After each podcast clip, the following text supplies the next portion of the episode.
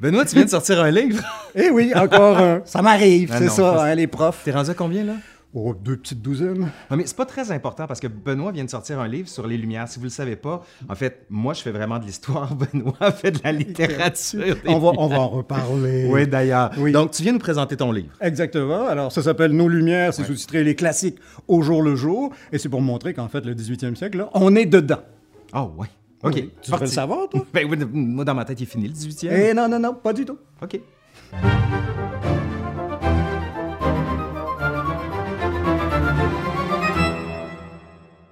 Alors, le 4 janvier 2002, euh, j'ai reçu un courriel anonyme sous le titre, tout en, tout en lettres capitales, Canadian Society for 18th Century Studies.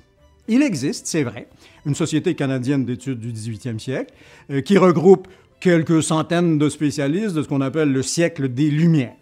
En 2002, quand j'ai reçu le courriel, il se trouve que j'étais le président de cette société. Ça doit être pour ça qu'il m'a été euh, adressé. Le contenu du courriel, aussi tout en majuscule, était bref. Talk about living in the past.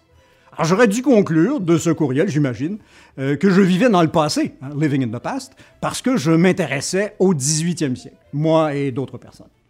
Le livre que je viens de publier, Nos Lumières, a pour objectif de montrer que ce n'est pas vrai.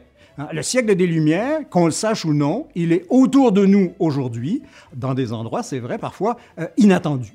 Pour atteindre mon objectif, euh, j'aurais pu m'intéresser aux œuvres contemporaines qui ont pour cadre le 18e siècle. Il existe des romans, des films, des pièces de théâtre, des séries télévisées qui se déroulent à cette époque-là. Il y a même des jeux vidéo, en tout cas c'est ce qu'on m'a dit, qui se passent, par exemple, il semble, hein, pendant la Révolution euh, française. Oui, c'est vrai. C'est vrai, ça? Vrai, ça? Non, j'ai travaillé dessus, moi. En Ah! fait, je suis supposé travailler là-dessus. Je suis supposé faire une Voilà, vidéo. Vous allez c'est- voir. c'est le hasard hein, qui fait que je donne cet exemple-là. Complètement. Je m'en Tout à fait.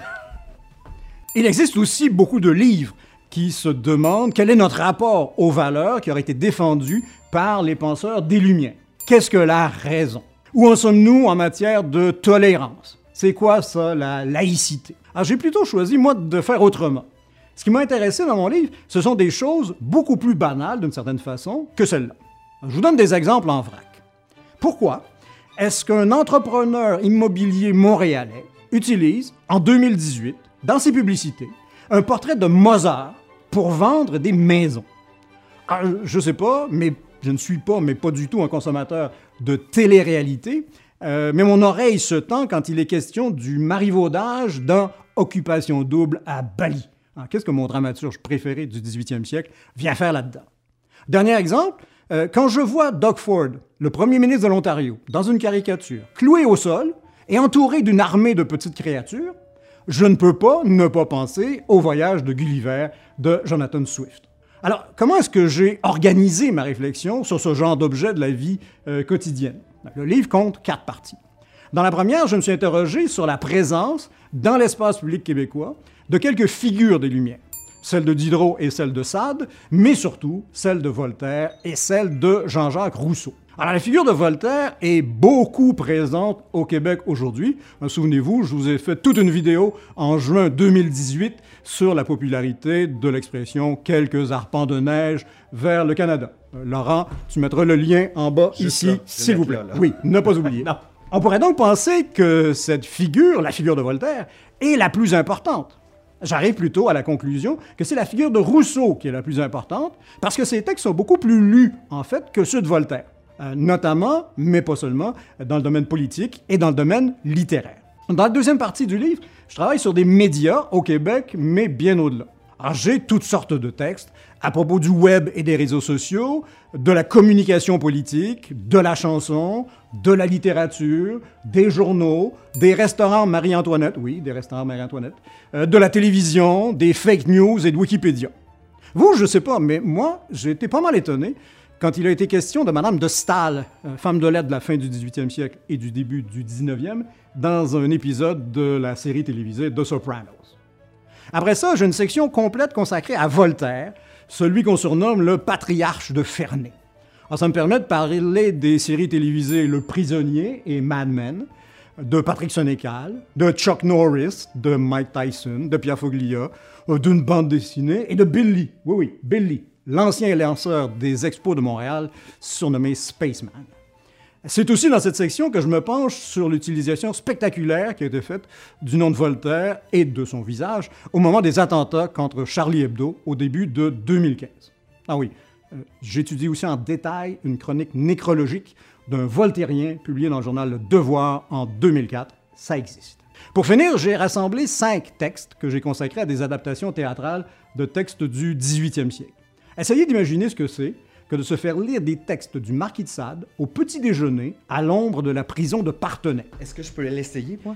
Euh, trop tard, c'était il y a déjà quelques années, mais c'est une expérience étonnante et troublante. Je pourrais demander à Olivier euh, de le faire quand il nous avait fait Stéphane Bern. On pourrait le faire avec lui. Ah oui, ça Olivier ça, Morin.